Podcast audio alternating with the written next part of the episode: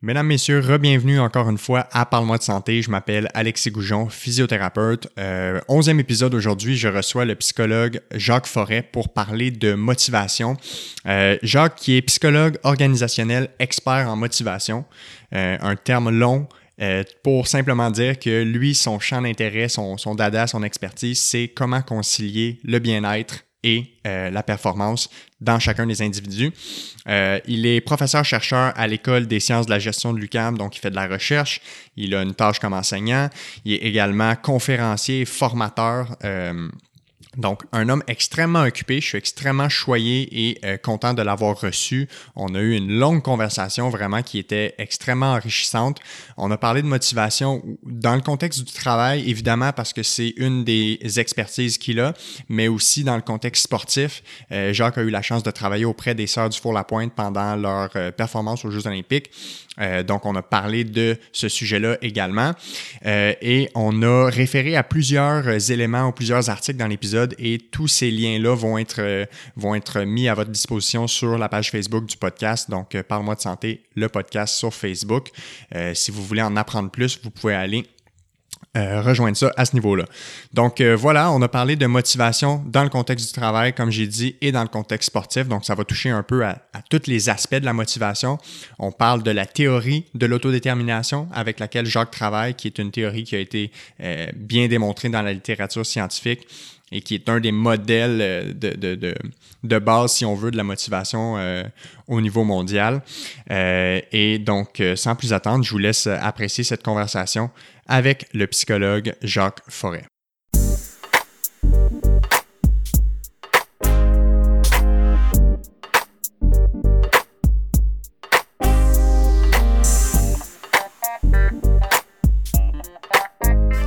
Right, on est parti. Jacques Forêt, salut. Bonjour. Comment ça va? Ça va bien? Merci d'avoir accepté euh, mon invitation euh, pour venir à mon podcast. Ça me fait très plaisir. Ça fait euh, longtemps que j'essayais de t'avoir. Je sais que tu es quelqu'un de très, très, très, très occupé, avec un horaire bien chargé. Euh, autant ce qui est de, de ta charge d'enseignement, puis euh, aussi beaucoup, beaucoup de formations, de conférences, Mhm. euh, aussi impliqué dans la recherche, là, Exact. veux pas. Fait que euh, aujourd'hui, on parle d'un domaine qui est un peu euh, différent de, des premiers épisodes que, que j'ai eus. Je suis plus habitué de parler de ce qui a trait précisément aux blessures, euh, étant moi-même physiothérapeute. Mais aujourd'hui, on parle de psychologie. Fait que avant qu'on rentre dans le sujet, j'aimerais ça juste que tu puisses, un peu euh, informer les auditeurs, t'es qui, puis pourquoi c'est pertinent euh, de te recevoir aujourd'hui, parce qu'on parle plus précisément même de, de psychologie de la motivation. Exact. Donc, moi, je suis professeur à l'UCAM. Donc, euh, je suis formé comme psychologue. Je suis membre de l'Ordre des psychologues du Québec. Et je suis aussi membre de l'Ordre des conseillers en ressources humaines agréés. Donc, moi, mon background, c'est en psycho du sport. Donc, je voulais comprendre qu'est-ce qui permettait simultanément de stimuler performance et bien-être. Donc, en sport, c'est super facile d'augmenter la performance. Tu t'entraînes fort, tu te drogues, tu essaies de te cacher de, du fait que tu te drogues, puis tu augmentes ta performance, mais tu as un coût très élevé pour ton bien-être.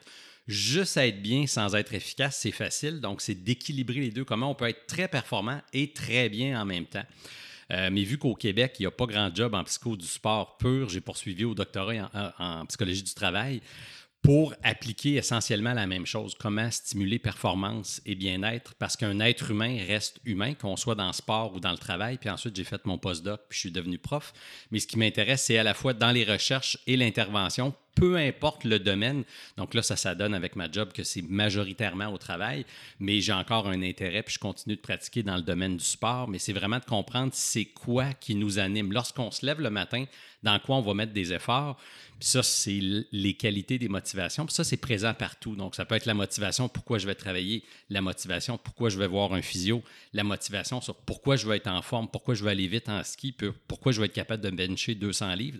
Donc, Ouais. c'est pourquoi on fait les choses. Donc, la psychologie, c'est partout. C'est tellement partout qu'on a tendance à l'oublier. Moi, c'est de mettre un, un éclairage particulier scientifique pour mesurer l'invisible et rendre visible l'invisible. Donc, c'est ça, moi, qui m'interpelle euh, dans la vie. Puis tout à fait, actuellement, tu es beaucoup, beaucoup euh, sollicité autant dans les médias que euh, auprès de, de- d'organisations qui organisent des conférences pour faire de la formation.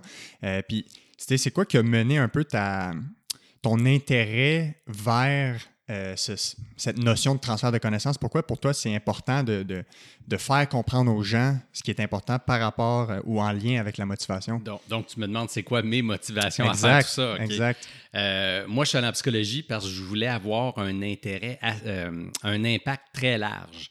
Mon, deuxième choix au bac, c'était journalisme. Fait que c'était comme diffusion. Fait que c'était toujours un peu là. Mais ce que je me rends compte, c'est qu'on connaît beaucoup, beaucoup de choses mais qui ne se rendent pas tout le temps au commun des mortels. Comme ça a pris à peu près 30-40 ans pour que ça soit bien ancré dans la tête des gens que fumer, c'est pas bon pour la santé. Ça, c'est le meilleur exemple. Et ça continue. Il y a encore des gens qui fument, mais si on leur demande est-ce que tu sais que c'est mauvais pour toi, bien, ils vont dire oui. Donc, je voulais réduire cet écart de temps-là entre on sait des trucs et on les fait connaître. Puis la théorie qu'on utilise, la théorie de l'autodétermination, c'est ma conjointe qui me l'a fait découvrir. Ah euh, puis ça fait environ 50 ans que ça existe. Donc, ça fait 50 ans que les gens tentent de la détruire, puis que ce qui reste, c'est ça qu'on publie dans les articles scientifiques. Puis on est environ 500 chercheurs actuellement de partout sur la planète. Donc, oui, je contribue à faire mon effort dans la francophonie au Québec, puis tout ça, mais il y en a 500 autres dans plusieurs autres domaines partout sur la planète qui poussent dans cette direction-là. Et euh, à chaque trois ans, il y a le congrès de la théorie. Donc, tous les gens qui utilisent cette théorie-là, que ce soit en psychologie de la santé, euh, dans les relations hiérarchiques, dans le domaine du sport, du travail, on se rencontre. Le dernier congrès, c'était l'an passé aux Pays-Bas. C'est à chaque trois ans. Donc, moi, ce qui m'enthousiasme dans la vie, c'est de réduire l'écart de temps entre on sait des trucs et on les fait connaître et elles sont utilisées. De là, ma présence aujourd'hui. Oui, mais tu vois, ça me rejoint parce que même, c'est probablement applicable dans tous les domaines où euh, on se base sur la science pour avoir des interventions. Parce qu'en physiothérapie ou même plus largement en, en médecine musculo-squelettique, dans les blessures, la science démontre certaines choses depuis 10-20 ans, euh, mais l'espèce de transition à la pratique est encore absente, puis manquante. Puis tranquillement, il y a des nouvelles générations de professionnels de la santé qui naissent avec des nouvelles approches, mais c'est pas tant des nouvelles approches au niveau scientifique. Ça fait des années que c'est démontré. C'est mm-hmm. juste que c'est maintenant que ça commence à, à, s'appliquer. Fait que, je le vois vraiment le, lien, puis il, est un peu partout, là, au, at large dans la santé. Bien, la, la, théorie de l'autodétermination, ce qu'elle dit, c'est qu'il y a quatre grandes catégories de raisons pour faire n'importe quoi que ce soit le travail, pratiquer un sport ou autre, j'ai du fun, je trouve ça important. Je le fais pour booster mon ego ou protéger mon ego ou je le fais pour des récompenses externes à soi. Donc, c'est les, motivations intrinsèques, identifiées, introjectées puis extrinsèques. Moi, je le mesure en contexte de travail, puisqu'on va montrer dans. Là, on a des, des, données ou des items dans 26 langues différentes, donc c'est des principes universels. Plus tu as de plaisir et de sens à ton travail, plus tu as de bien-être, de fonctionnement optimal, de concentration, d'adaptivité, de proactivité, plus tu fais une tâche au travail pour booster ton ego ou aller chercher des récompenses, plus ça va augmenter l'épuisement, les émotions négatives, les comportements de tricherie. Euh, ça, va avoir un coût psychologique très élevé. Donc, si on l'applique, mettons, à la physiothérapie ou dans le domaine médical, euh, puis j'ai fait mes recherches avant de venir te voir. Ouais, ouais, cool. il, y a, des articles récents comme, qui vont dire ben là, mon physiothérapeute me le dit, il faut que je le fasse. Ça, on prend de l'extérieur, puis on se dit OK, il me le dit. Mais si c'est intégré superficiellement, les gens vont le faire pendant 3-4 jours, puis ensuite, ça va laisser, ça va, être, ça va sombrer dans l'oubli. 100 d'accord. Si euh, les gens se disent, moi, je veux le faire pour me sentir bien, je suis capable, j'ai fait mon plan, mais ils vont le faire, ça va juste être un petit peu plus longtemps. Mais si le physiothérapeute ou le médecin ou l'infirmière ou n'importe quelle personne en position d'autorité utilise les bons comportements, puis on pourra en parler. Ben oui. Si les gens disent Hey, il me l'explique parce que c'est important pour moi. Je le sais que c'est tough, c'est difficile, c'est compliqué, mais il faut que je trouve un moyen de l'intégrer à ma routine. Puis crime, à longue, je me rends compte que c'est quasiment le fun de le faire parce que je me sens mieux après. C'est là qu'on va avoir le plein potentiel. Donc, les comportements de soutien aux besoins, vont permettre aux gens d'absorber les comportements puis de le faire parce qu'ils trouvent ça important, puis parfois ils vont y trouver du plaisir. Donc, si on veut maintenir l'élan dans nos habitudes comportementales, que ce soit en sport ou au travail, il faut vraiment s'orienter dans le faisceau j'ai du fun et je trouve ça important. Puis là, je trouve ça important, c'est là que réside la, C'est le plus important. C'est le plus important de trouver ça important. Oui. Mais tu vois, dans les quand, je prends en charge, exemple, je fais un lien avec vraiment la pratique dans la physiothérapie, quand je prends en charge quelqu'un qui a une blessure, il y a trois choses qui sont catégoriques à savoir peu importe le type de blessure, pour moi, c'est un, c'est quoi la, raison émotionnelle de la présence ici? Fait que, le fait que la personne est blessée l'empêche de faire X ou Y, mm-hmm. ça, ça c'est possiblement que ça y amène une émotion négative. Tristesse, euh, sentiment d'auto-accomplissement qui n'est plus là. Euh, deuxième, c'est quoi les objectifs? Mais c'est niaiseux à demander des objectifs juste comme ça parce que tout le monde répond quand je pose cette question-là, diminuer la douleur. Mais moi, c'est pas ça qui m'intéresse. Moi, c'est quand tu viens me voir, tout le monde veut me voir pour diminuer la douleur, mais ça, c'est pour faire quoi? Ça nous amène à des objectifs plus fonctionnels. Fait être capable de jouer au hockey, être capable de courir, être capable de plier du linge, ça peut être autant les activités quotidiennes. Puis le numéro 3, c'est quoi les attentes? Mm-hmm. Mais précisément, qu'est-ce que tu viens chercher précisément? Est-ce que c'est important pour toi que je te touche manuellement? C'est-tu important pour toi que je t'explique simplement un diagnostic? C'est-tu important pour toi que je te rassure, que je t'explique ton rapport de radiologie, que quelqu'un te dit qu'il y avait quelque chose de grave? Puis on dirait que là-dedans, je, vois le lien, je vois l'espèce de, motivation intrinsèque qui est beaucoup plus, euh, qui peut se faire développer, plus que de dire, tu viens me voir, c'est moi le boss, je t'impose ceci à faire, si tu le fais, tu vas guérir. Bien, ce que tu mentionnes, c'est comme si dans ta façon de voir, tu allais dépoussiérer tout ce qui était technique. Un, un, physio, vous êtes formé sur euh, comprendre le corps humain, comment il fonctionne, puis un peu comme une machine. Ouais, la biomécanique. Euh. La biomécanique, la physiologie, les muscles, les tendons, etc. Mais il ne faut pas oublier que tout part d'ici. Exact. Si on arrache le cerveau, tout le reste de la machine ne fonctionne pas. Donc, inconsciemment ou consciemment, ce que tu es en train de dépoussiérer, c'est quelles sont les raisons profondes qui vous animent. Puis je vais vous aider à pousser dans ce sens-là. Euh, si on va dans le monde du travail, souvent les gens. Euh, ils vont dépoussiérer les raisons, puis ce que les gens vont entendre, euh, c'est on veut faire plus de profit, on veut augmenter la performance. Non, non. C'est comme les gens en sport qui disent on veut plus de médailles, on veut gagner, on veut que le Canada soit au Xème rang des Jeux olympiques. C'est pas ça la vraie raison. Faut. Moi, il y a une technique qui s'appelle les 5 pourquoi, mais moi, je pousse à 10, 15, 20 pourquoi. Pourquoi tu veux gagner des médailles? Pourquoi tu veux que le Canada soit le premier? Pourquoi? Pourquoi? Puis quand tu arrives à la fin, puis que le pourquoi, c'est je veux booster mon ego ou je veux bien paraître, hmm. ça ne marchera pas. La source de motivation n'est pas la bonne. Et, et elle peut fonctionner à court terme avec des coûts psychologiques élevés. Puis moi, j'ai eu la chance de travailler avec un coach qui était réceptif avec, euh, à, ces principes-là. J'ai travaillé avec le coach de l'équipe de ski acrobatique de Sochi, l'équipe féminine, où Justine et Chloé. Avec les sœurs du Four la Pointe. Exact. Donc, il y avait les trois sœurs, Justine, Chloé et Maxime, puis il y avait Audrey Robichaud, l'athlète de Québec, puis il y a aussi l'athlète de réserve qui, est dans l'équipe au cas qu'il y a, euh, qui a une blessure. Qui, qui a une blessure, justement. Et le coach, Jean-Paul Richard, euh, il a ensuite travaillé au Comité olympique canadien. Euh, il a été le coach des coachs au Cirque du Soleil. Puis lui, il s'est dit, crème, ça marche en science, ça devrait même marcher dans la vraie vie. Puis on a vendu des skis ensemble, on se connaissait d'avance. Puis il a dit, viens-t'en, on va appliquer ça. Mais moi, ça m'intéresse, mais je trouvais le défi euh, énorme. Énorme. Mais là, quand tu te rends compte que c'est des humains, que les motivations sont là, puis on l'a posé la question des pourquoi. Puis la raison, qui venait souvent, c'est je veux faire un podium, je veux maintenir mon financement. Mais on a posé la question des 3000 pourquoi pour arriver à la fin une mission qui nous satisfaisait. C'était d'inspirer une nouvelle génération d'athlètes. Parce que les jeunes, les athlètes olympiques nous disaient comment elles avaient été inspirées par d'autres. Donc, entre autres, Jennifer Isle qui avait gagné à Vancouver. Puis on dit, OK, ben, on va en faire des machines de propagation de la bonne nouvelle. Puis là, quand tu es en train de t'entraîner en Australie au mois d'août sur un glacier, puis il pleut, tu n'es pas en train de te dire, je vais avoir le meilleur 30 secondes de ma vie dans février prochain, puis je vais gagner une médaille. C'est pas vrai. Mais si tu dis, moi, je suis un exemple pour moi-même puis pour les autres, je contribue à une mission plus large que moi, là, ça devient enthousiasmant.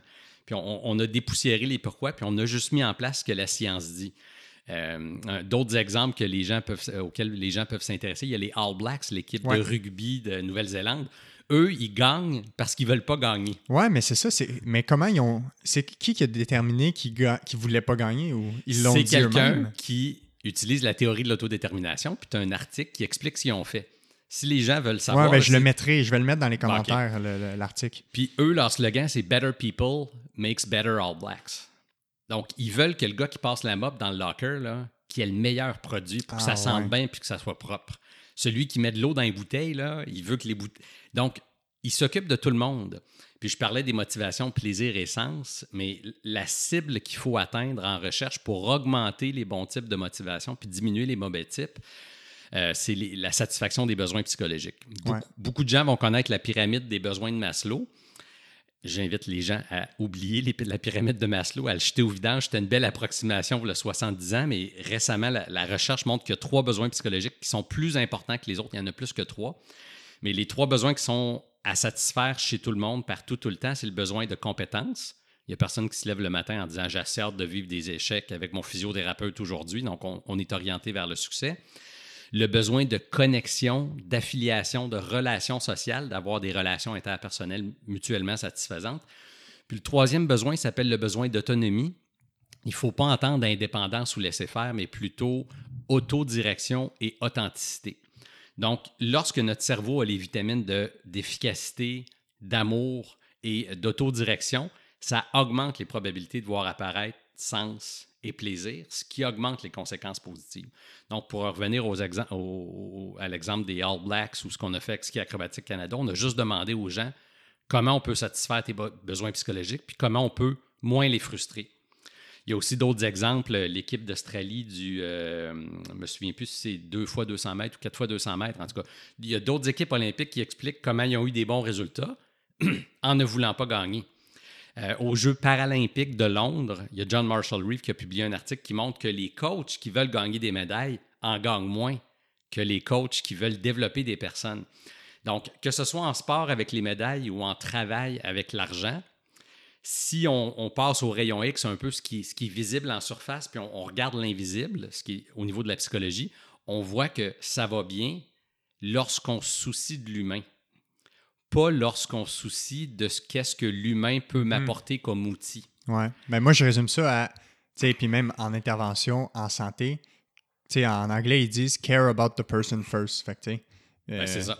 aide l'attention ou euh, aie, la volonté de je sais pas c'est quoi la traduction directe de caring, mais. Caring, c'est prendre soin. Euh, prendre soin, c'est ça. Prendre soin de l'être humain à la base avant de voir cette personne-là comme une douleur au genou ou comme euh, personne ayant un, trouble d'anxiété ou peu importe, c'est à la base, on est tous des êtres humains.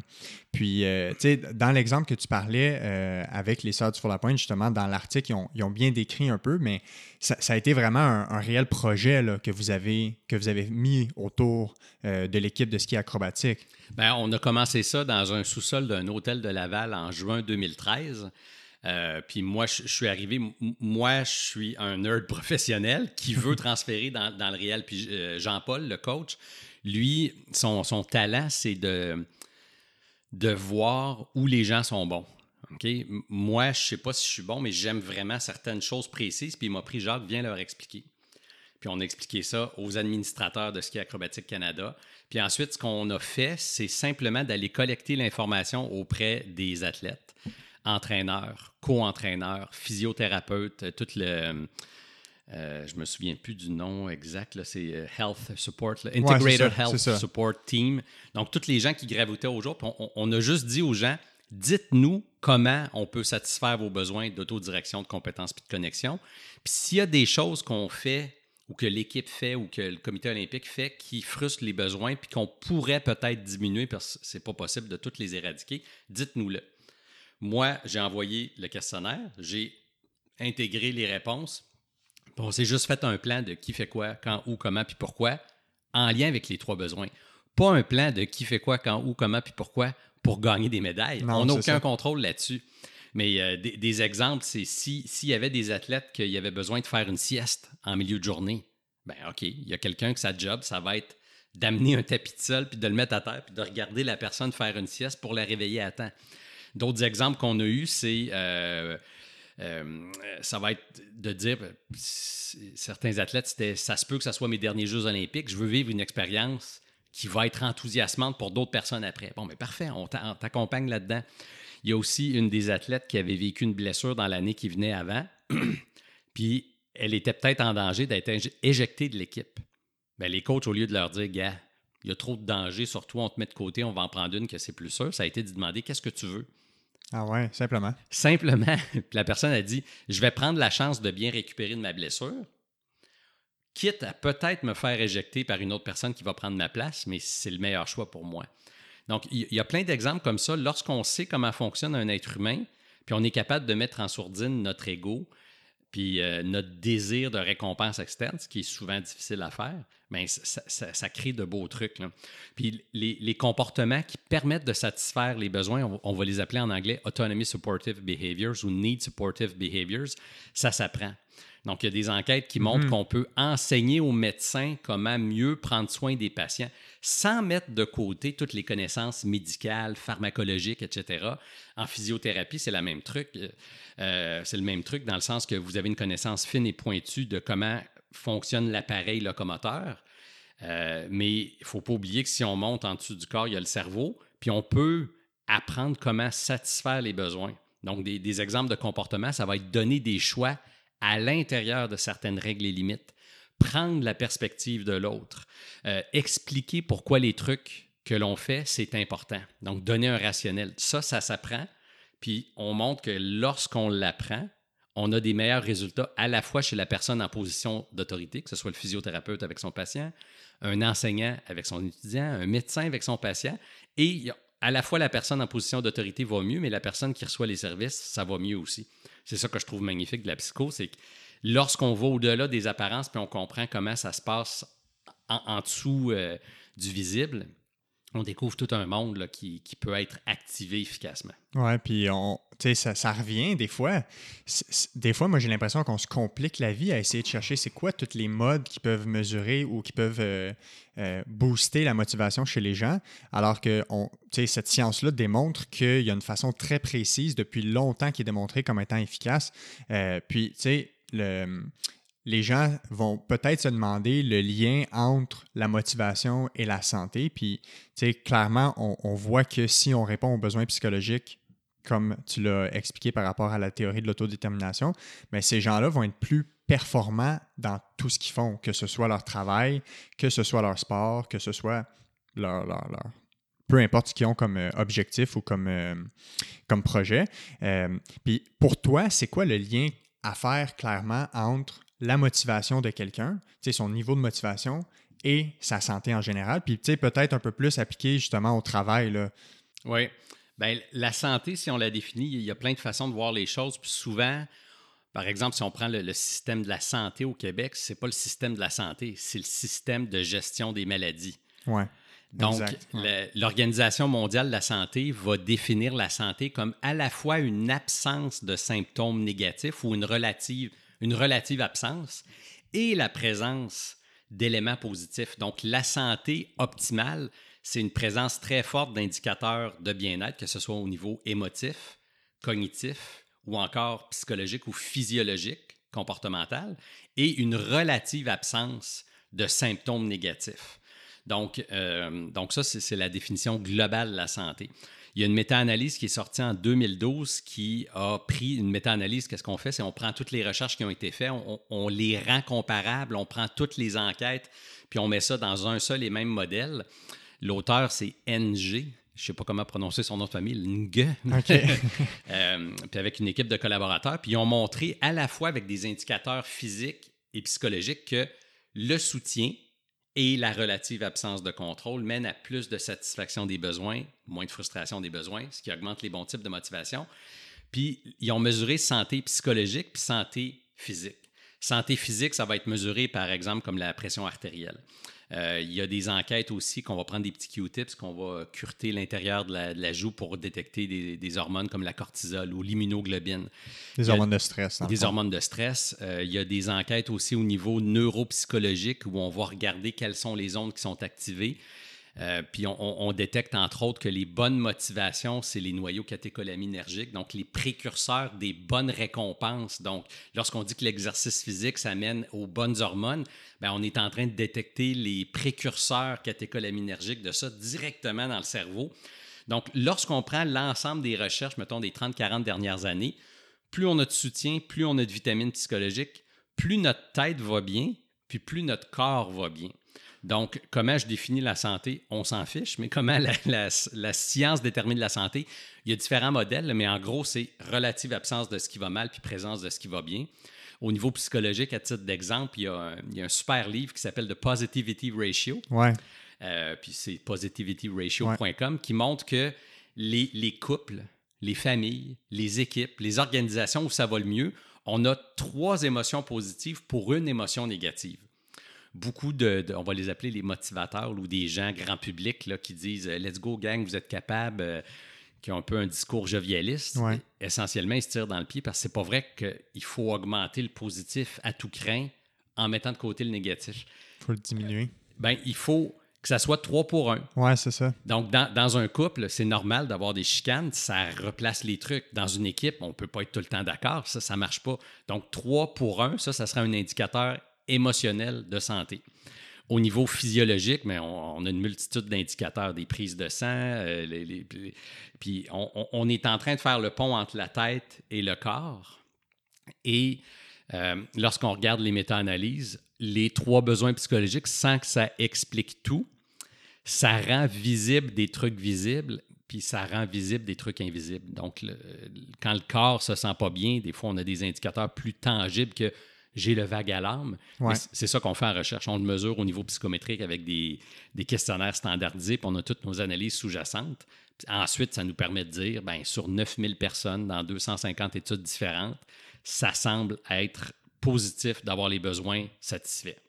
Puis tu vois, euh, c'est intéressant parce que ce que tu mentionnes euh, au niveau des indices de mesure de la santé physique versus la santé psychologique, ça nous amène un peu vers un modèle de santé point final, dans le sens que la santé physique puis psychologique, il ne faudrait pas la traiter comme étant deux choses parce que c'est très interrelié. Puis autant chez des... Quand on, quand on a des, des maladies physiques, Mhm. on va avoir des signes aux symptômes psychologiques et vice-versa. Des gens qui vont avoir des, des, des troubles psychologiques vont avoir des signes et symptômes physiques aussi. là. Ben, tout à fait. Puis C'est vraiment relié, les deux. On ne peut pas extraire la tête du corps. Ce qui va être difficile pour la majorité des gens, c'est comment on peut chiffrer un mal-être psychologique. Euh, puis nous, en recherche, on va mesurer différentes catégories de symptômes. Donc, euh, je donne un exemple. Il y a le COSIS, c'est une échelle qui mesure, c'est juste six items. Donc, avec des, une échelle, je crois que c'est de 1 à 5. Puis on se dit, ça a l'air donc bien simple, tu sais, six systèmes, puis c'est, je me sens mal, j'ai des euh, douleurs musculo-squelettiques, euh, euh, il y a certains indicateurs de ah, je, m'isole socialement. Mais ce qui est le fun avec ce questionnaire-là, c'est que vous avez des normes sur d'immenses populations.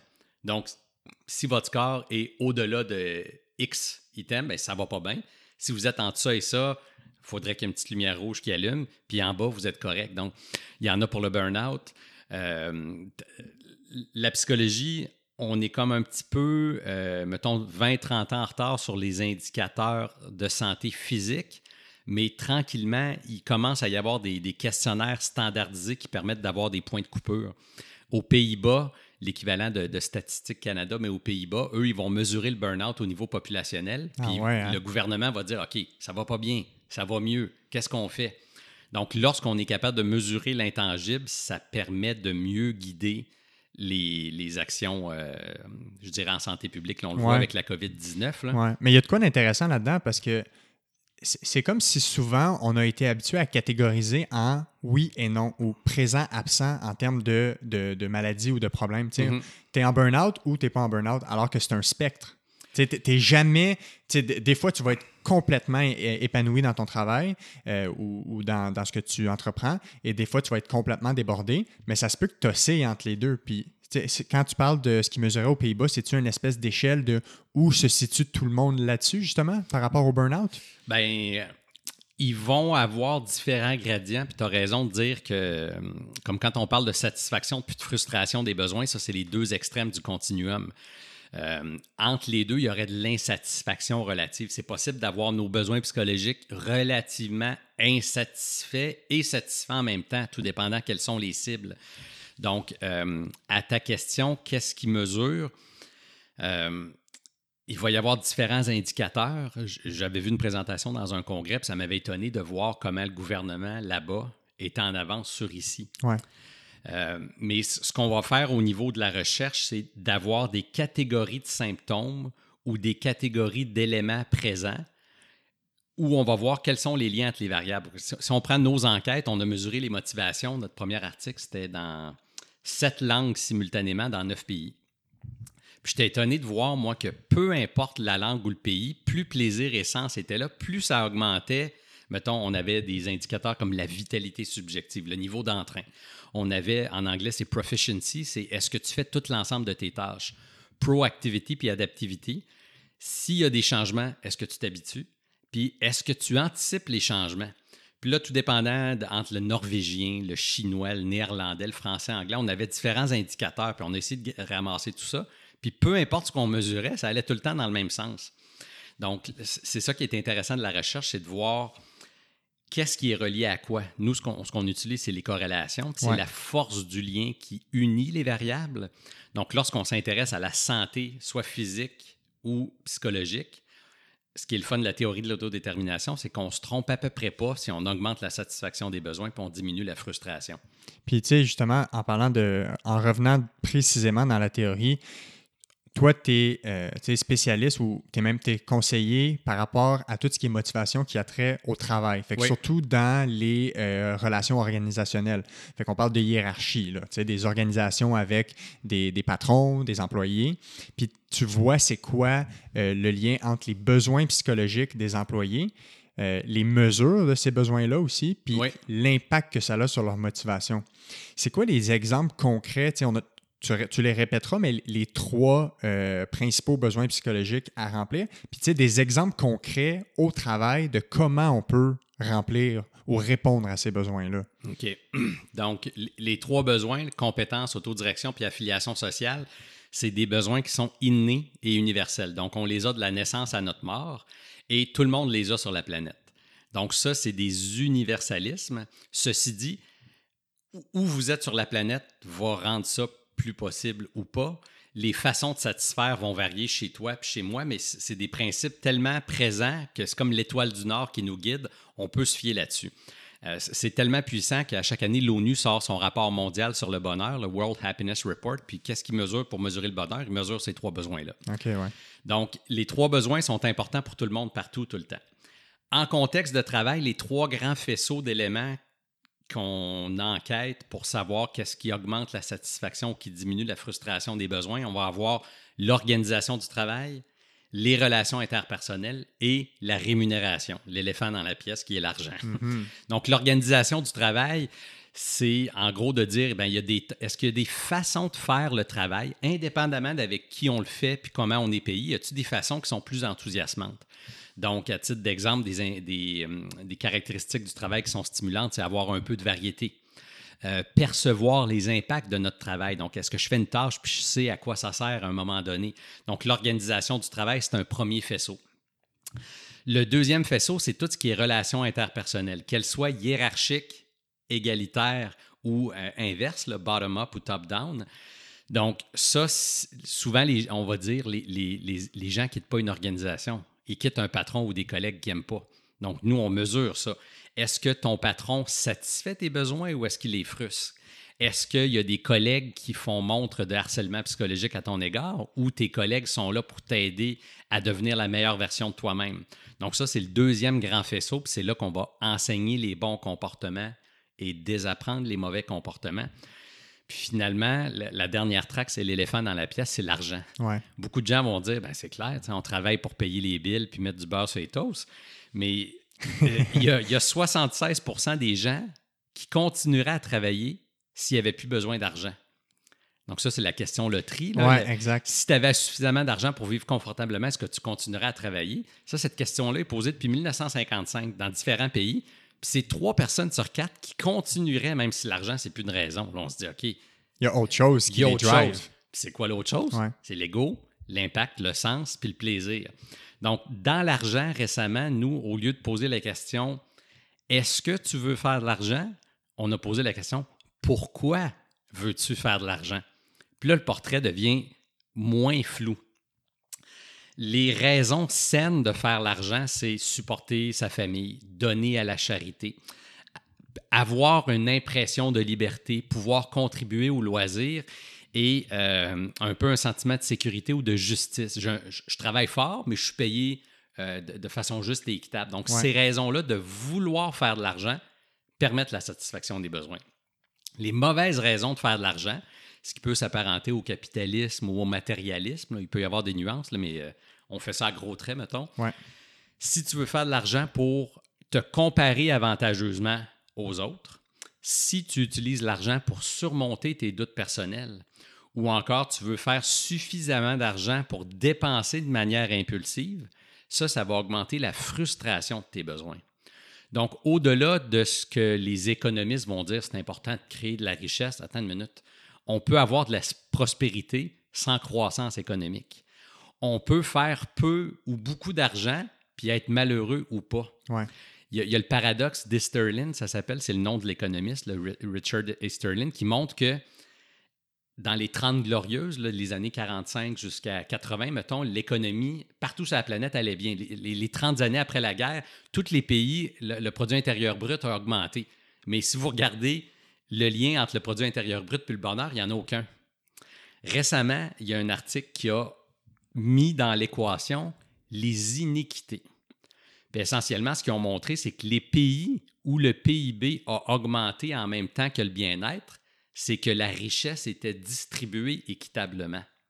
Alors que les pays qui s'en sortent très mal, c'est les pays où on a pompé de l'argent dans les poches de quelques personnes au Ouais. sommet. Puis l'écart entre les riches et les pauvres qui continue d'augmenter. Exactement. Puis pour, euh, pour la rémunération, les gens souvent vont réagir en disant Coudon, M. Forêt, êtes-vous communiste? Je ne suis pas communiste ni capitaliste, moi je suis un scientifique. Ouais. Puis euh, il y a Michael Norton, c'est un, un psychologue à Harvard Business School. Lui, il a sondé 55 000 personnes dans 45 pays. Donc, c'est pas toute la planète, mais c'est quand même assez Ouais, robuste. c'est ça. Et ils ont demandé aux gens, ça devrait quoi, ça, ça- ça- devrait être quoi l'écart entre la personne la moins payée puis la plus payée? Dans une organisation. dans une organisation et aussi euh, dans des gouvernements. Ouais. Donc, c'est dit deux cibles différentes. Indépendamment de si vous êtes de droite ou de gauche, indépendamment de votre salaire, indépendamment de votre niveau d'éducation, puis dans les 55 pays, euh, les 45 pays où on était, invariablement, les gens se situent entre 5 et 10 fois le salaire. Donc, que vous soyez un right-wing maniac ou un left-wing maniac, si on agglomère ça avec des échantillons assez euh, robustes, les gens vont dire il faut qu'il y ait une différence entre quelqu'un qui fait une tâche euh, cléricale simple et quelqu'un qui fait une tâche que pas grand monde peut faire. Genre un neurochirurgien opérer dans la tête des gens. Ouais. Moi, je me trusterais pas de faire ça. Je serais pas bon. là. Moi non plus. C'est ça. Fait que c'est normal de dire tu as un talent exceptionnel qu'on l'on va rému- rémunérer. Mais là, c'est de dire et où la limite? Il y en a une limite, c'est entre 5 et 7 fois le salaire. Puis si on regarde d'autres données, le World Happiness Report, c'est c'est la firme Gallup qui l'a fait pour l'ONU. Ils ont des données avec des échantillons stratifiés représentatifs dans 164 pays. Ils ont à peu près un sondage à chaque année qui représente 90% de la planète Terre. Wow. Ça, ça fait à peu près 10 ans qu'on a accès à ces données-là à chaque année. Eux, avec Ed Diner, qui est comme le, celui qui a inventé le bien-être subjectif, le subjective well-being, il a montré que l'effet optimal de l'argent se situe entre 65 et 105 000 C'est des dollars américains de pouvoir d'achat constant pour que toute Ouais, la planète puisse égal, être compa- Fait que ça ne fait pas de différence si vous habitez à Montréal, à New York ou à Trois-Rivières. Mais il faut retenir que ça existe, la société d'argent. Puis même les recherches vont montrer que dépasser ce seuil-là, votre bien-être descend. Donc, si on met tous les morceaux ensemble puis on parle du travail puis de l'argent, est-ce qu'il y a un moment donné où est-ce qu'on a assez d'argent? D'un point de vue scientifique, la réponse est oui. Est-ce qu'on devrait payer tout le monde le même salaire? La réponse est non Ouais. on devrait différencier, mais pas trop. Parce qu'est-ce qui arrive lorsqu'on différencie trop les salaires? On récolte des problèmes individuels, organisationnels puis sociétals. Au niveau individuel, les, programmes, les, les enquêtes vont montrer, par exemple, que le simple fait d'implanter un régime de bonus dans vos compagnies augmente de 4% la consommation d'anxiolytiques puis d'antidépresseurs Wow. au niveau organisationnel, plus vous avez d'écart, moins vous avez de collaboration. Entre les employés ou entre les membres de l'organisation. Oui, puis il y a même des données en sport avec des équipes de football, de basketball et de baseball. L'écart salarial. L'écart salarial, que plus tu en as, moins ton équipe gagne. Puis au basketball, ils ont des données individuelles puis d'équipe. Puis ils appellent ça le end of year, euh, end of contract year effect. Quand ton contrat arrive à la fin puis tu veux le renouveler, tu vas favoriser tes statistiques individuelles au détriment des statistiques collectives. Donc, ça, ils l'ont démontré, dans le fond. C'est démontré. Puis au niveau sociétal, plus vous avez d'écart, plus vous allez avoir d'obésité, de consommation de médicaments, de consommation de substances licites puis illicites, d'emprisonnement, de crimes contre la personne, d'obésité, de grossesse non désirée chez les adolescentes.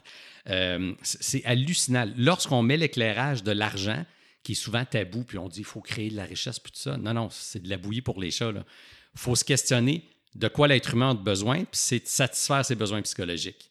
Puis l'argent, c'est pas super efficace pour faire ça.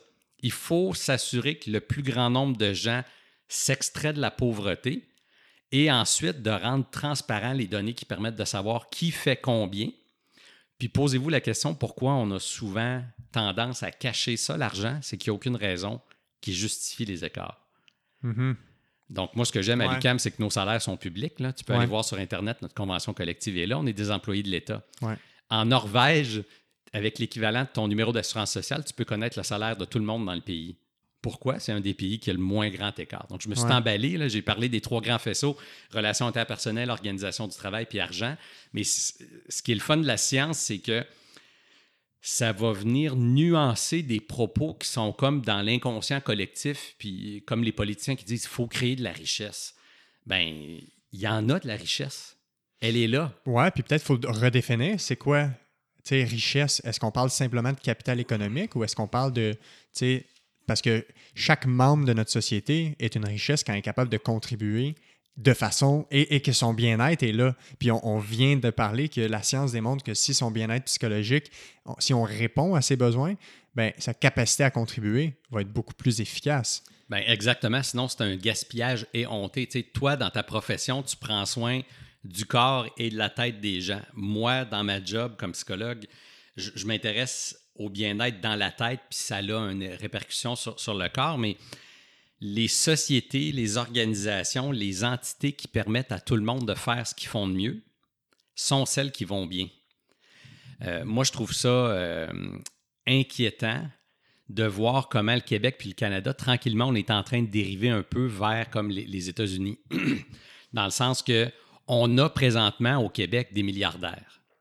Puis les gens vont dire, mais c'est bien ça, ils ont réussi, puis tout ça. Mais si vous avez un milliardaire qui dit que la syndicalisation, c'est pas bon ou qu'un salaire minimal à 15 dollars, euh, ça va jeter à terre l'économie, ben, il pourrait peut-être arrêter de se promener en jet personnel. Donc, ce que j'aime de la psychologie, c'est de mettre un éclairage sur des idées largement partagées, mais qui ne sont pas tout le temps vraies. Comme plus il y a d'argent, mieux c'est. D'autres exemples, il y a un livre qui est sorti qui s'appelle Prospérité sans croissance. Parce qu'on on a juste une planète jusqu'à preuve du contraire. Puis si on continue à faire ce qu'on fait là, on, va tous se tuer pour des, de, l'argent aux actionnaires, ce qui est ridicule.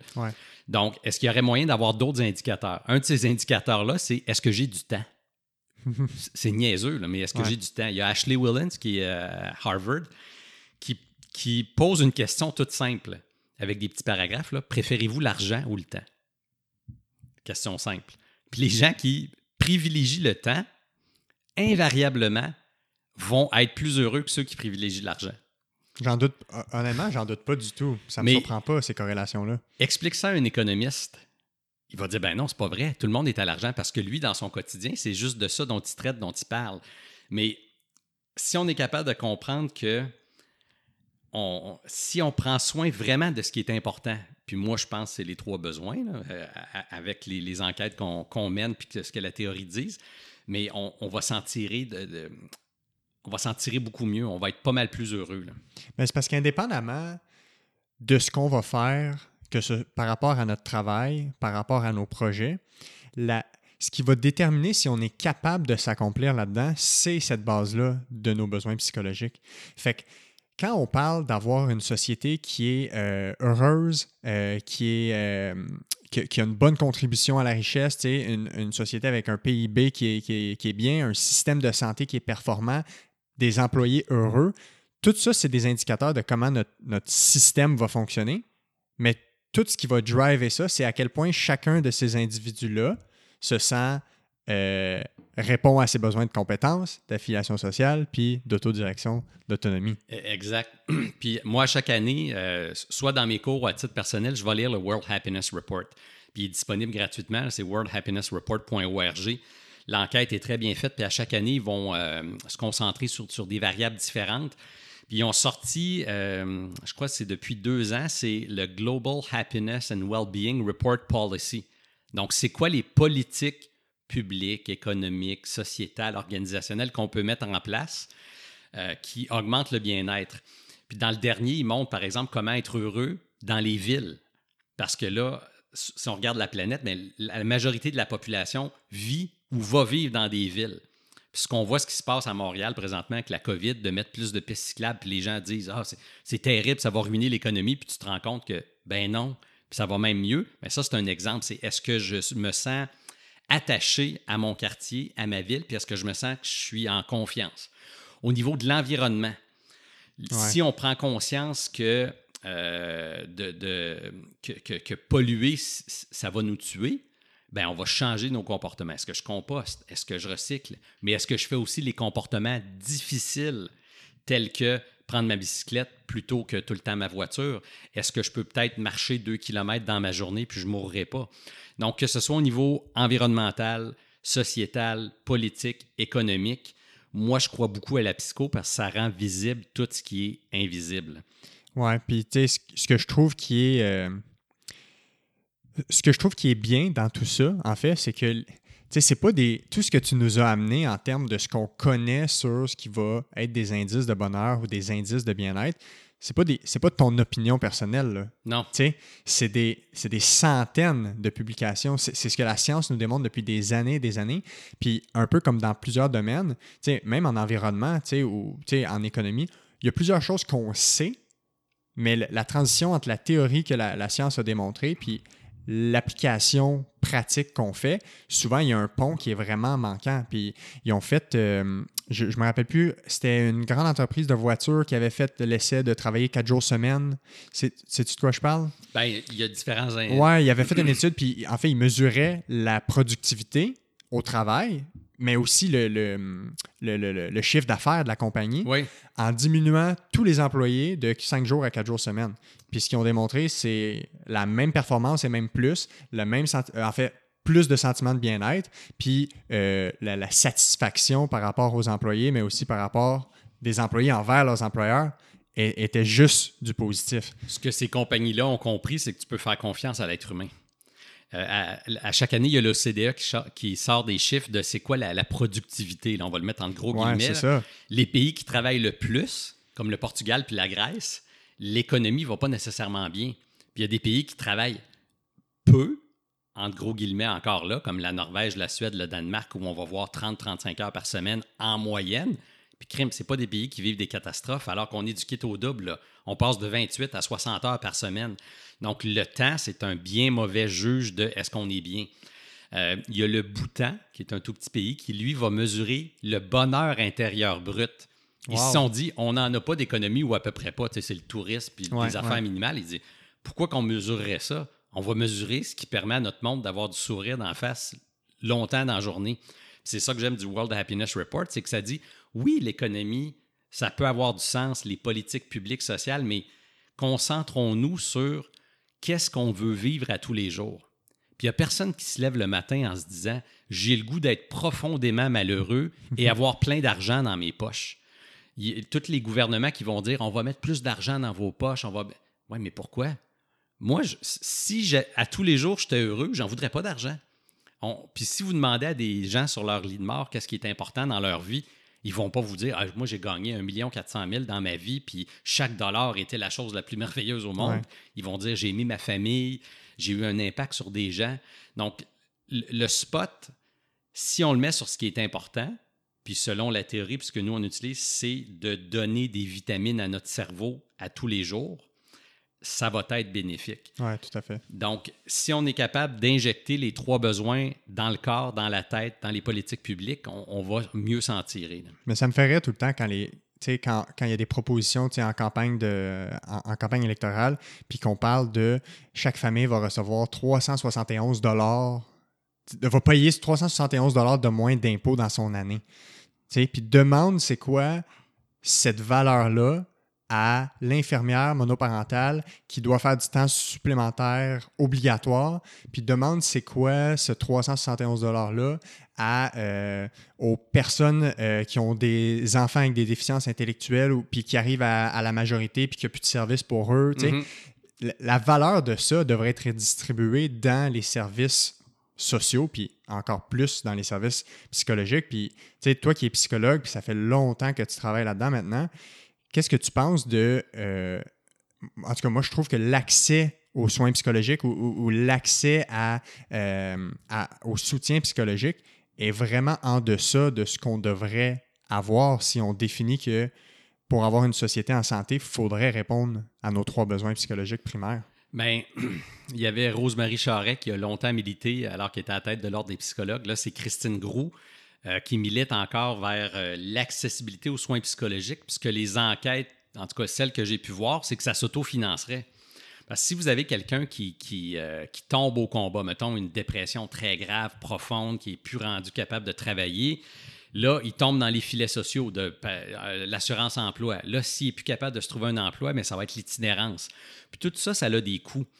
Énorme. Énorme. Puis ce qu'on a la chance au Québec puis au Canada, c'est d'avoir un filet social qui empêche les gens de tomber puis de s'écraser. Ouais. Si on se compare aux États-Unis, à nos voisins du Sud, on, a cette chance-là.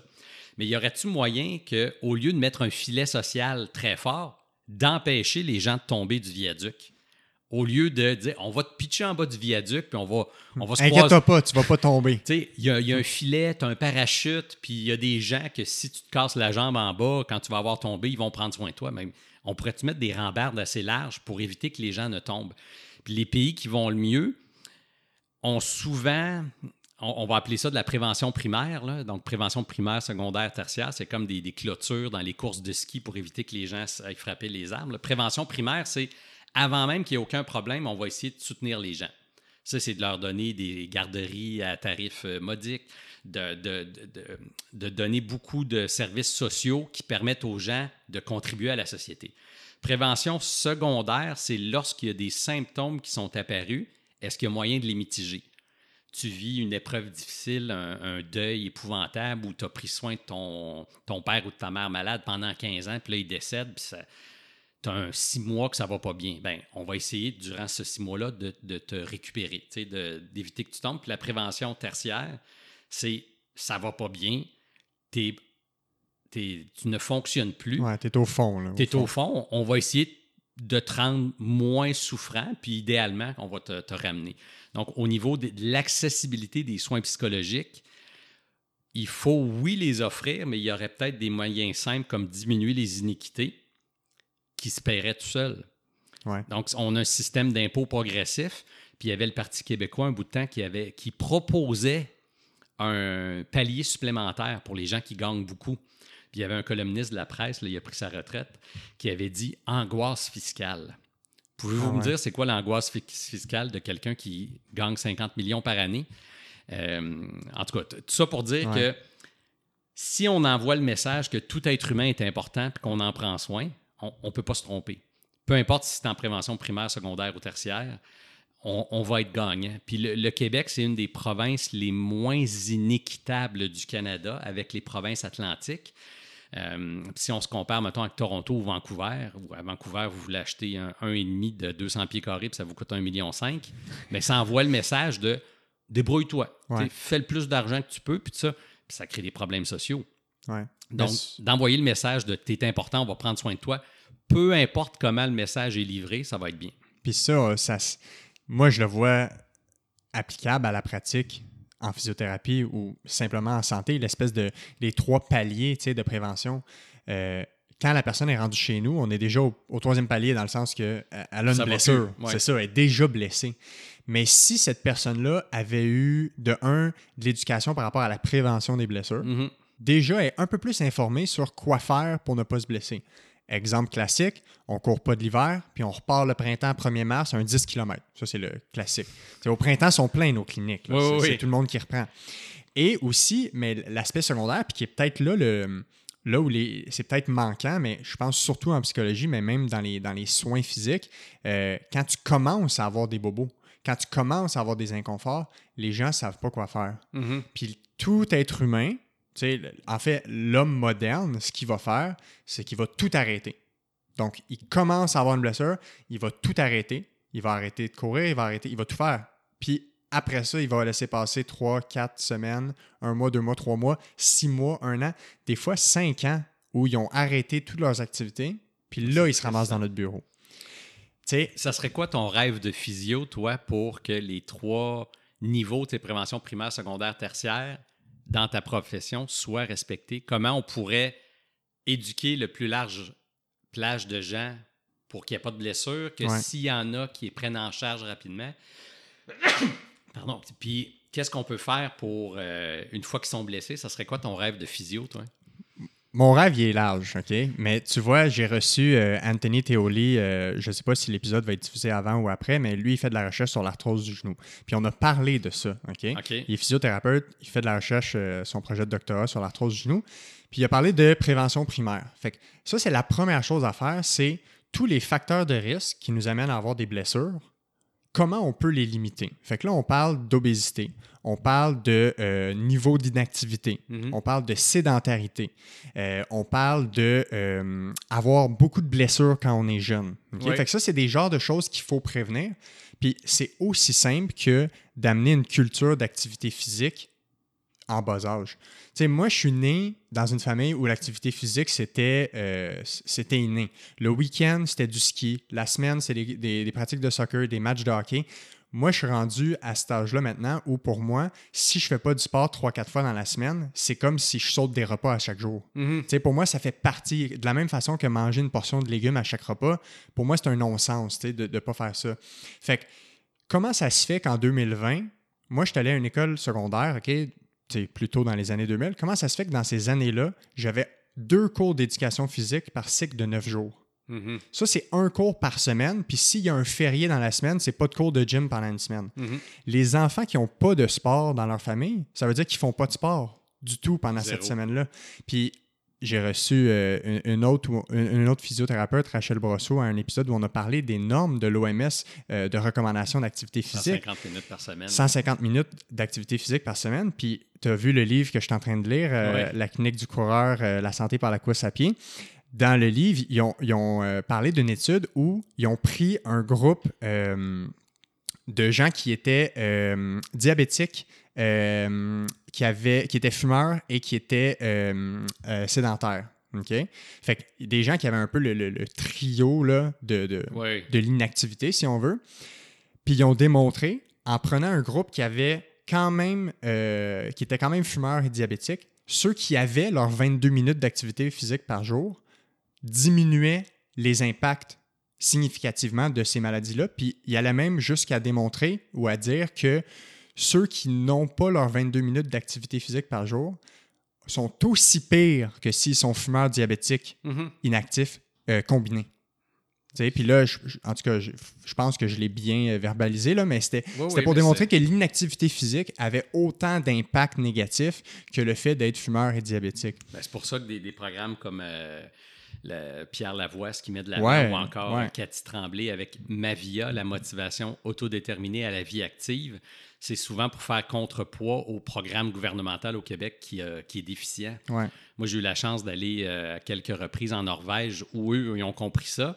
Puis tu vois des enfants à la garderie avec des skis de fond dans les pieds. C'est ça, c'est fou. Le mardi soir, tu as un groupe de skieurs de fond, ils sont 10-12 ans, ils sont 800. Puis ici, ce qu'on voit sur les boîtes de céréales pour vous inciter à faire de l'activité physique, c'est marcher jusqu'à la voiture. là. Ouais, la barre est large. là. Donc, toi, ouais. tu dis que si on les éduquait, ça serait des habitudes pour la vie? Ben, c'est ça. Puis, Fait que veux-tu te présenter en politique pour que je vote pour toi? écoute, la- je pense qu'on a des politiciens de plus en plus impliquer les jeunes politiciens. On dirait qu'il y a une nouvelle génération de certains Mhm. politiciens qui sont là, euh, qui font du bruit, puis que ça. Les gens aiment pas, tu sais, les gens de la vieille génération aiment pas ça, entendre Mhm. ça. Je pense qu'on a besoin de ces, change- de, de ces changements-là. Euh, tu sais, peut-être un jour, assurément pas à court terme. Je pense que j'ai en masse de projets. Mais tu sais, ça, pour moi, c'est un élément, Mhm. l'activité physique, OK, en prévention primaire. Fait que moi, quand je vois des jeunes de 5 à 10 ans qui ne courent pas dehors à chaque jour, qui ne font pas de sport, pour moi, ça n'a aucun sens. OK? Ça, c'est un élément. Élément numéro 2, ce serait que dès le primaire, même le secondaire, on ait des cours d'éducation à la douleur OK. aussi simple que ça parce que les gens, là, les maladies professionnelles, là, les, les blessures au travail, là, j'ai lu le rapport euh, de la CNESST euh, de 2018 qui démontre les chiffres Ouais. que ça coûte, ce système-là. Là. C'est astronomique, les chiffres qui sont dépensés pour que les gens puissent retourner au travail. On parle de physiothérapie, de- d'acupuncture, d'ergothérapie, mais aussi de tous les coûts payés par les employeurs pendant que leurs employés sont en arrêt de travail. Puis, une grande partie de mon travail, c'est de l'éducation par rapport à c'est quoi la douleur. Puis, Mhm. les gens ne savent pas c'est quoi la douleur. Ils pensent que c'est tout le temps une blessure, une fracture, une déchirure. Ils pensent que c'est tout le temps quelque chose de physiquement endommagé. Oui. Donc, ça crée de l'anxiété, ça crée de, euh, ça crée de l'angoisse chez les gens. Mais si à chaque fois que tu avais mal, tu savais précisément pourquoi, simplement de comprendre le processus, puis là, je vais référer à l'épisode du podcast où on a parlé sur la douleur avec Ariel Desjardins-Charbonneau, euh, c'est simplement un message du cerveau. Mhm. C'est un signal d'alarme.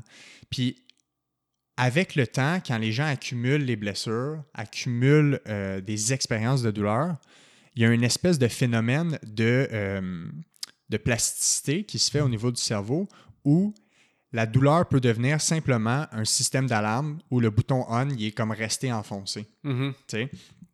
Puis il y a beaucoup d'éducation à faire à- à- aux personnes justement qui souffrent de douleurs chroniques pour se sortir ou pour améliorer ces conditions-là. Mais la, sais, la, la- la comparaison que je fais, c'est si on prend les jeunes enfants, là, Oui.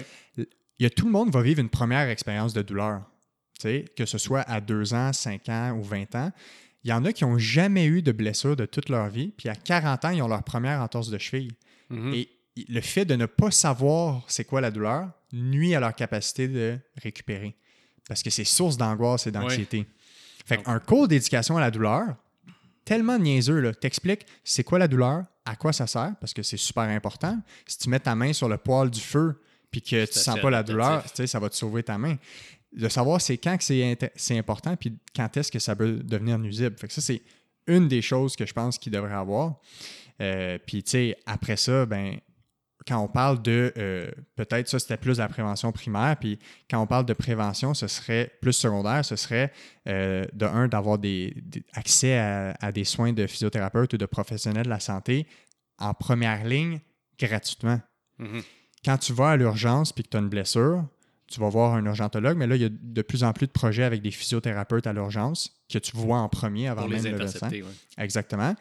Puis le problème, c'est que beaucoup de fois, on ressort avec une prescription de médicaments ou une prescription euh, de radiologie, ou les deux, tu sais, une imagerie, et un repos deux, trois semaines, puis on se revoit plus tard. Puis quand on se blesse, là, c'est la première, la deuxième semaine qui est critique. Ouais, c'est ouais. là, pas, pas en termes d'intervention nécessairement manuelle, mais c'est là que la personne doit savoir comment gérer S'approprier. à la maison. Euh, tu sais, toi, c'est un lien avec la, la psychologie positive. Euh, c'est démontré, hors de tout doute maintenant, que dans les blessures aiguës, d'être optimiste par rapport à ta guérison Mhm.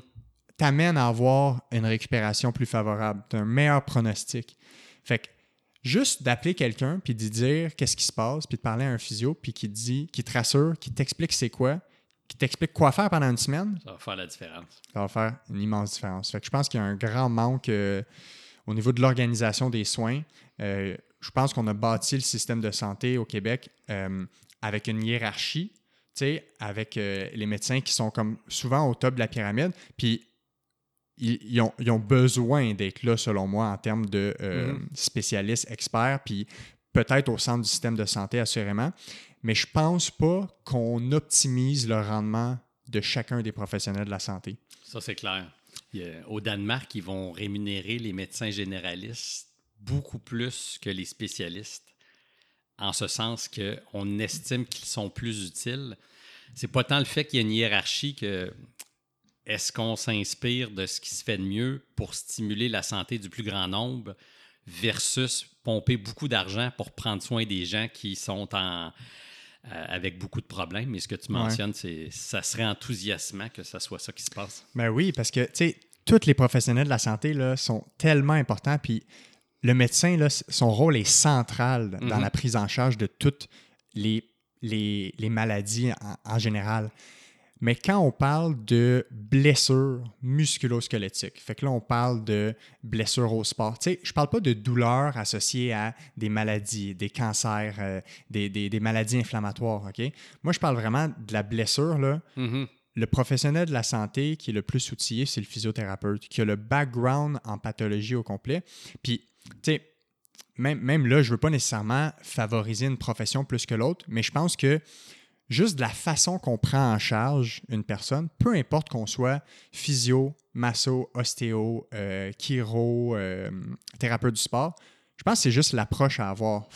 L'approche de, de d'auto-prise en charge par le patient, de lui donner de l'autonomie. L'outiller. De l'outiller, puis beaucoup d'éducation. Il, y a tellement de, d'approches thérapeutiques où euh, on, cristallise des croyances erronées par rapport à la douleur, par rapport aux blessures. On va rendre les gens kinésiophobiques, donc on va les rendre comme ayant une phobie de la douleur. Parce qu'on leur a dit, tu as une douleur au dos, il faut plus que tu penches en avant.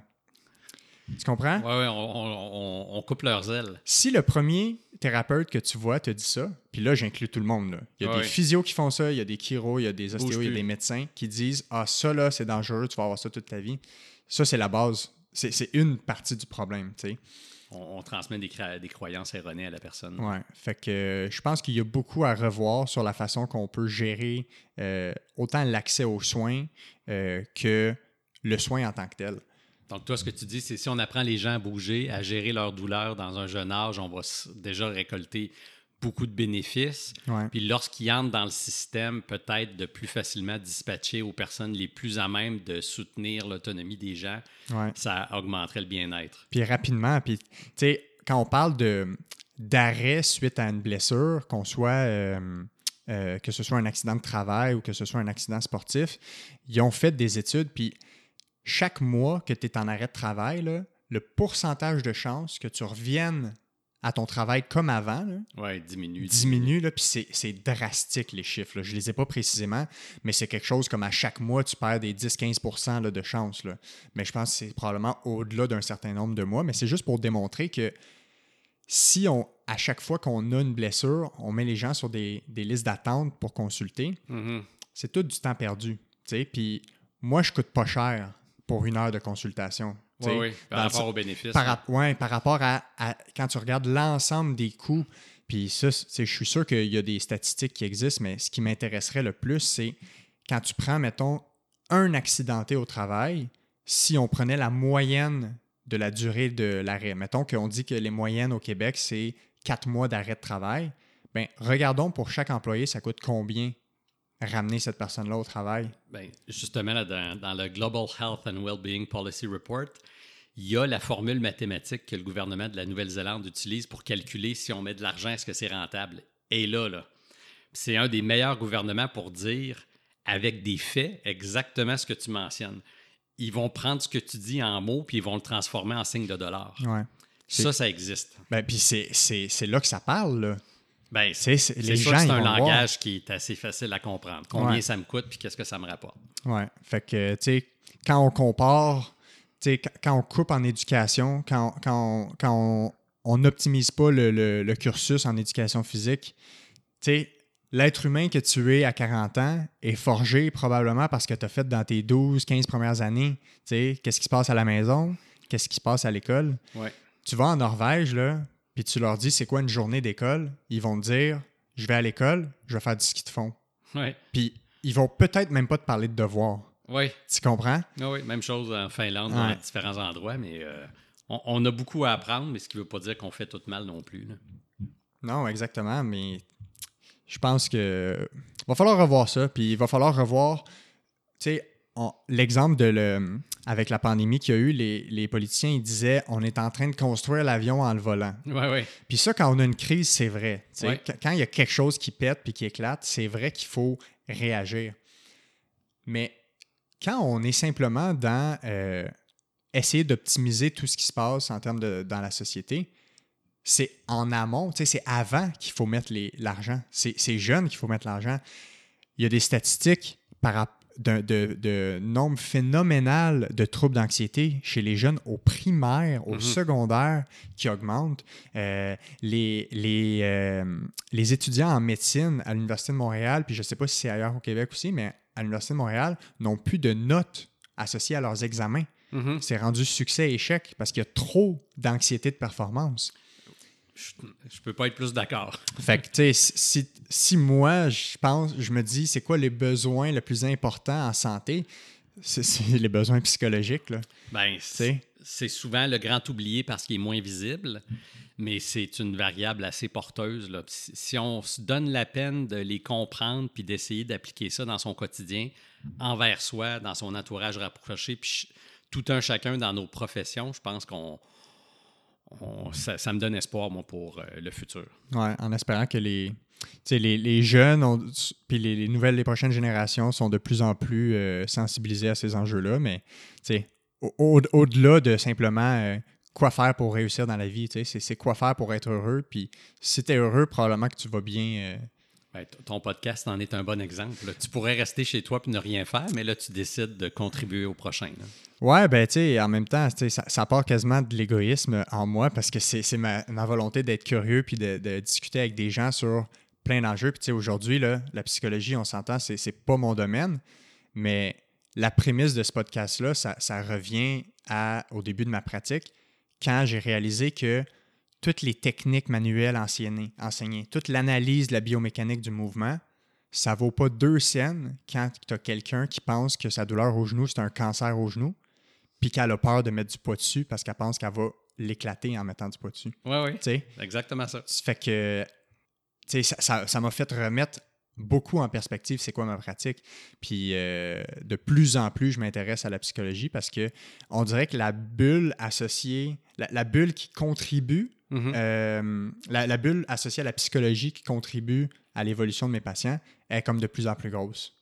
Puis, euh, moi, je vois la psycho comme euh, le hub d'une roue, le moyeu. Ouais. Tu as toutes les disciplines de la santé, mais ce qui l'unit, c'est c'est quoi que je pense pour faire quoi? Mais c'est difficile à voir, mais ce que tu dis, c'est de la musique à mes oreilles. Euh, en terminant, je ne veux pas te retenir euh, trop longtemps. Là, euh, je voulais savoir, de, de ton côté, comme, comme psychologue, avec, avec toute l'expérience que tu as acquise pendant les dernières années, si tu avais des conseils très précis mais simples à l'égard des employeurs, ou les boss, les personnes qui sont en haut des pyramides hiérarchiques dans les entreprises, dans les organisations, Qu'est-ce que tu leur donnerais comme conseil simple pour améliorer les besoins psychologiques de leurs employés, mais sous-jacent à ça, améliorer la performance de l'organisation? OK. Il y en aurait quelques-uns. un premier, ce serait miser sur les forces plutôt que sur les faiblesses. Ouais. Euh, il y a un questionnaire gratuit qui existe, le Values in Action. il est disponible à l'adresse viame.org. Donc, il est disponible en 41 langues, il est validé avec 8 millions de personnes. Ça mesure vos forces de la plus présente à la moins présente. Quand on se concentre sur les cinq premières, puis on les utilise souvent longtemps et intensément, on a montré que travailler sur les forces, ça augmente la satisfaction puis ça diminue la frustration des besoins, alors que juste de travailler sur les faiblesses, c'est comme si on enlevait le frein à main dans son auto. Vous n'allez pas avancer plus vite en enlevant le frein à main oui, ça va être efficace quand vous allez appuyer sur l'accélérateur, mais travailler sur les faiblesses, on met beaucoup trop d'énergie là-dessus. Donc, on devrait se concentrer à la fois sur diminuer les faiblesses quand elles nuisent à la performance et augmenter les forces. Ça, ça serait un premier faisceau. Un deuxième faisceau, c'est comme d'avoir un. Comment calibrer l'importance de l'argent dans toute la constellation de ce qui est possible. L'argent, c'est important oui, c'est chiffré, c'est facile à comprendre, mais on met beaucoup trop d'accent sur l'argent, puis surtout l'argent dans les mauvaises raisons. Une façon de rendre l'argent moins, de rendre l'argent moins important, c'est d'en parler, puis de le rendre entièrement transparent. Les gens qui nous écoutent, si vous avez peur que vos collègues sachent votre salaire, c'est sûrement que ce n'est pas justifié. Oui, c'est problématique, ça. Donc, euh, le, on a développé une intervention sur le rapport à l'argent, diminuer les motifs négatifs et augmenter les motifs positifs. Puis je trouve ça euh, réjouissant de voir des gens au début là, sont tétanisés. On dit on va parler d'argent, je va-tu falloir que je dise mon salaire? Puis après une heure et demie, deux heures, ils se disent crème, ça m'a fait du bien. On, a mm-hmm. comme nommé l'éléphant dans la pièce. Donc, de moduler son rapport à l'argent, de ne pas avoir peur d'en parler, euh, au-delà de la simple transaction économique, dire, il faut augmenter euh, le chiffre de vente. Oui, mais pourquoi il faut augmenter le chiffre de vente? Pourquoi on ne le baisserait pas cette année? Pourquoi on vise 4% d'augmentation? Pourquoi pas 1,8, 1,2? Se questionner sur les raisons qui nous poussent à l'argent, ça serait un deuxième faisceau, je dirais. Puis le troisième, ça serait notre rapport au temps. Si vous vous dites, OK, il faut 4% euh, d'augmentation l'année prochaine, OK, c'est bon. Dans 100 ans, vous allez être mort, c'est qu'est-ce que vous voulez que votre compagnie ait comme impact? les gens ne sont pas habitués de se faire poser cette mhm. question-là. Euh, au lieu de vous donner une, augmentation de salaire de 2,8% si je vous donnais une augmentation d'1 mais que vous avez un mois de salaire de plus, je, moi, je serais curieux de voir c'est quoi que les gens choisiraient. Donc, à la fois de, se projeter dans la durée, où est-ce qu'on voit que on peut avoir une prospérité humaine sans croissance économique, donc, de le projeter très loin dans le temps, puis de se questionner à tous les jours, c'est quoi je veux faire avec mon temps? Je veux-tu plus passer de, temps avec ma blonde? Je veux-tu euh, jouer au Lego avec mes enfants? Ou je veux vraiment augmenter le chiffre d'affaires de, de ma compagnie de 4% Donc, ça, travailler sur les forces plutôt que les faiblesses, parler de l'argent, mais avec un éclairage scientifique, puis valoriser beaucoup plus le temps puis la richesse de l'expérience humaine au-delà de d'autres éléments qui sont parfois futiles. Euh, ça serait comme trois grands faisceaux que, je dirais. Ça a bien l'allure, je pense que ça répond. Euh, je pense que ça répond aux éléments principaux qu'on a, qu'on a discutés aujourd'hui, assurément. Euh, merci énormément de, de t'être déplacé. Merci de l'invitation. ça m'a fait grandement plaisir de te recevoir. C'était un des épisodes que j'avais le plus hâte de, faire, juste parce que ça sort un peu du domaine que je suis habitué de discuter. Puis, tu sais, si les gens voyaient pas le lien entre la santé puis la psychologie ou, ou, à tout le moins la motivation, je pense que le lien a été euh, clairement démontré aujourd'hui. Euh, j'invite les gens à aller euh, en apprendre plus sur la théorie de l'autodétermination. Je pense qu'il y a un site Internet entièrement consacré à ça. Oui, c'est selfdeterminationtheory.org. Donc, ça va être un site plus scientifique où vous sont répertoriés les, scholars, les chercheurs dans le domaine avec leurs articles mais il y a souvent des ressources grand public comme des interventions dans les médias ou des, des, impacts de ces recherches-là. Mais c'est sûr, moi, c'est un site que je visite assez souvent pour, euh, pour, ma job de nerd professionnel. Puis euh, je mettrai en lien aussi les liens, le lien vers euh, l'article avec les Sœurs du Four-la-Pointe, là, qui était super bien écrit. les gens vont pouvoir avoir cette belle lecture-là, qui est une lecture super facile, pas, pas rigoureuse du tout pas, euh, je veux dire, pas lourde du tout. Euh, puis aussi, euh, on a parlé brièvement, tu as, cité un peu certains extraits de la présentation du TED Talk que tu avais fait sur l'argent. Oui. Fait que je mettrai le lien aussi ben, de, de cette présentation-là sur YouTube. Un gros merci. Ça me fait plaisir. Salut.